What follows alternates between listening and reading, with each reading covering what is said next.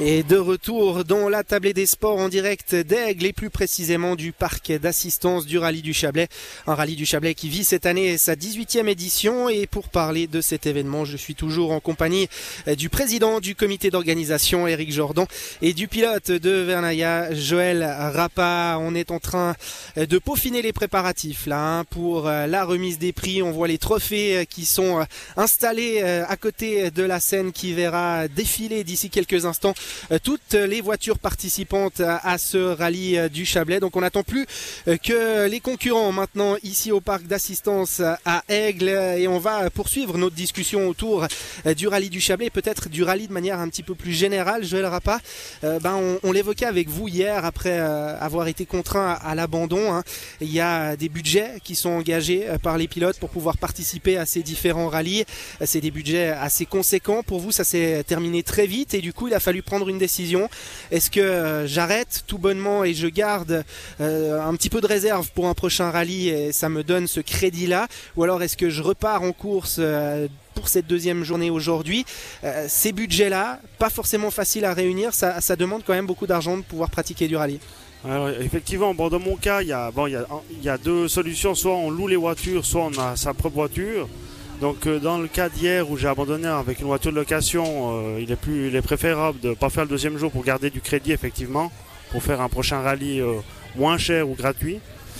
Par contre, avec, comme j'ai eu par le passé des, voitures qui m'appartenaient, là, ça, on se pose pas la question si on peut repartir, on repart toujours pour le plaisir de rouler, quoi, même si ça compte plus. Et finalement, vous avez euh, des deux euh, alternatives, des deux solutions, avoir votre propre voiture louée.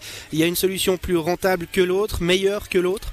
Plus rentable, c'est sûr que euh, quand on a sa propre voiture, en principe, c'est que ça reste un petit peu moins cher. Mais si on veut jouer dans le haut du tableau, avec l'évolution des voitures et la technique, je pense que c'est presque indispensable d'avoir un loueur et faire confiance à ces gens. Eric Jordan, euh, ça devient compliqué hein, pour certains équipages de réunir les budgets suffisants pour pouvoir participer à toute une saison de rallye. Euh, il faut faire des choix. Parfois, en tant qu'organisateur, euh, vous le ressentez là, cette difficulté de plus en plus grande à, trouver des concurrents?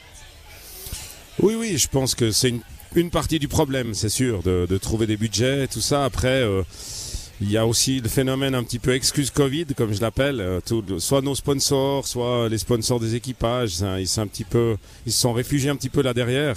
Il y a sûrement de la vérité, mais je pense qu'il faut faire la part des choses. Et puis euh, c'est vrai que je dirais que ça n'a jamais été simple hein, de trouver des budgets. Euh, c'est très rare les pilotes helvétiques qui avaient des, des, sponsors qui leur payaient toute une saison en avance. Vas-y, t'as qu'à rouler, on te paye une voiture, on te loue une voiture. Il faut tout le temps, tout le temps se battre. Ça fait, ça fait 30 euh, ans que je suis là-dedans. Euh, ça n'a jamais été facile, même dans les grandes années. Je dis à part quelques pilotes qui ont eu des gros budgets, les autres ils ont toujours dû chercher de l'argent. Donc euh, voilà, maintenant c'est vrai que c'est peut-être plus dur, mais pas forcément beaucoup plus dur qu'à l'époque. Pas forcément beaucoup plus dur, mais il y a quand même, hein, on le constate dans plusieurs rallyes, une baisse au niveau euh, des concurrents, du nombre de concurrents. Et pourtant, au rallye du Chablais, euh, vous êtes 110 cette année, euh, pas loin du record de participation. comment vous faites? Oui, alors après, il faut nuancer un petit peu tout ça. on a eu le championnat d'Europe historique qui nous a amené une vingtaine de voitures. si on enlève ça, voilà, de tout le continent. Dans les modernes, on a eu une baisse, donc ça, on en est complètement conscient. On va pas mettre le problème sous la moquette. On va discuter un peu avec les pilotes qui étaient là l'année passée, qui sont pas venus cette année. Il y en a une quinzaine, donc il y a toujours des bonnes raisons. Euh, voilà, ils étaient en vacances, ils n'ont pas le budget, ils ont cassé la voiture. Euh, C'est le week-end de Pentecôte. Voilà, exactement.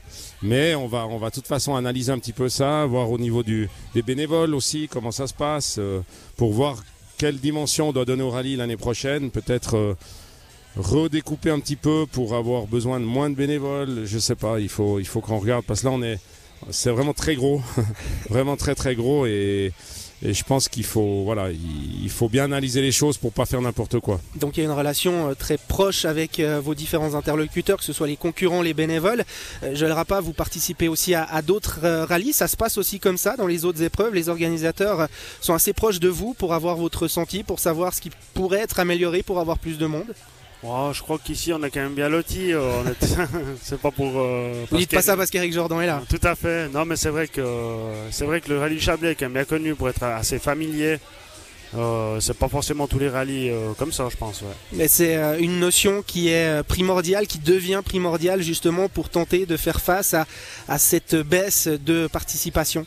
Je pense qu'afin de trouver des solutions, c'est toujours mieux d'aller dans ce sens-là qu'autrement, effectivement. Vous qui participez hein, à ces rallyes, qui êtes un passionné de ce sport, ça, ça vous inquiète quand on entend ça, quand on constate aussi ces baisses de participation? Ben, bien sûr que c'est inquiétant, surtout dans les voitures modernes. Euh, c'est quand même le point à relever. Euh, c'est que moi j'ai réfléchi avant de venir. C'est qu'en en fait, euh, avant on, avait un salaire d'ouvrier, on bricolait une voiture il y a quelques années en arrière et on arrivait à être performant, quand même assez performant. Et on s'en sortait. Avec deux trois petits sous à gauche à droite, ça marchait. Maintenant, c'est plus comme ça. Maintenant, il faut vraiment, au, minimum, vraiment des dizaines de milliers de francs pour pouvoir faire quelque chose euh, qui tienne la route. Quoi. Mais ça, ça veut dire quoi? Ça veut dire que le, niveau est plus élevé qu'avant, le niveau de performance aussi? Bah, Tout à fait, le niveau de performance des voitures euh, et, le, coût, euh, voilà, les salaires n'ont pas forcément augmenté, et le coût de, tout le rallye a augmenté finalement. Entre la sécurité, les voitures, les inscriptions, tout est plus cher. L'essence est plus cher pour faire des reconnaissances. surtout actuellement, ça On est bien d'accord. Mais c'est vrai que quand on fera l'ensemble de tout ce qui est plus cher, ça fait, ça fait plus cher. Eric Jordan, je parlais d'inquiétude avec euh, Joël Rapa. Vous aussi, ça vous inquiète cette tendance qui n'est pas forcément très positive par rapport à, au à la participation sur les, différents rallyes? Oui, bien sûr. Encore une fois, on est, on est complètement conscient de ça. On va, on va vraiment analyser la liste des, des engagés, etc. Voir aussi par rapport à l'année prochaine, les choses s'enchaînent très vite. Donc on a, on a les, inscriptions au calendrier déjà au mois de juillet au niveau international pour 2023. Donc on veut savoir pourquoi on va être candidat, je dirais, si on, si on continue le championnat d'Europe historique, si on continue la Coupe d'Europe moderne. Toutes ces choses-là, il faut, il faut bien analyser, mais bah, très rapidement. ça a des coûts aussi. Bien sûr, bien sûr, ça génère beaucoup de choses. Et puis, euh, et puis au niveau des équipages, ben, on va, on va communiquer, on va, voilà, il faut, on va tout analyser, mais c'est sûr que le, rallye du Chablais 2023 aura lieu. Ça, c'est déjà une excellente nouvelle. On parle beaucoup de l'aspect euh, financier. Difficile aussi de faire abstraction euh, de la tendance euh, écologique ou écologiste de cette vague verte qu'il y a actuellement. Il y a une image qui n'est pas forcément très bonne par rapport au sport automobile. Ça aussi, ça peut peser dans la balance selon vous, Eric Jordan?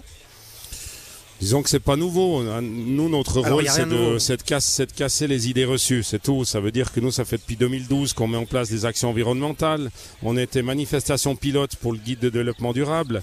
Alors, c'est beaucoup de paroles, mais c'est pas seulement des paroles parce qu'après, il y avait des actes, il y avait des obligations de faire certaines choses.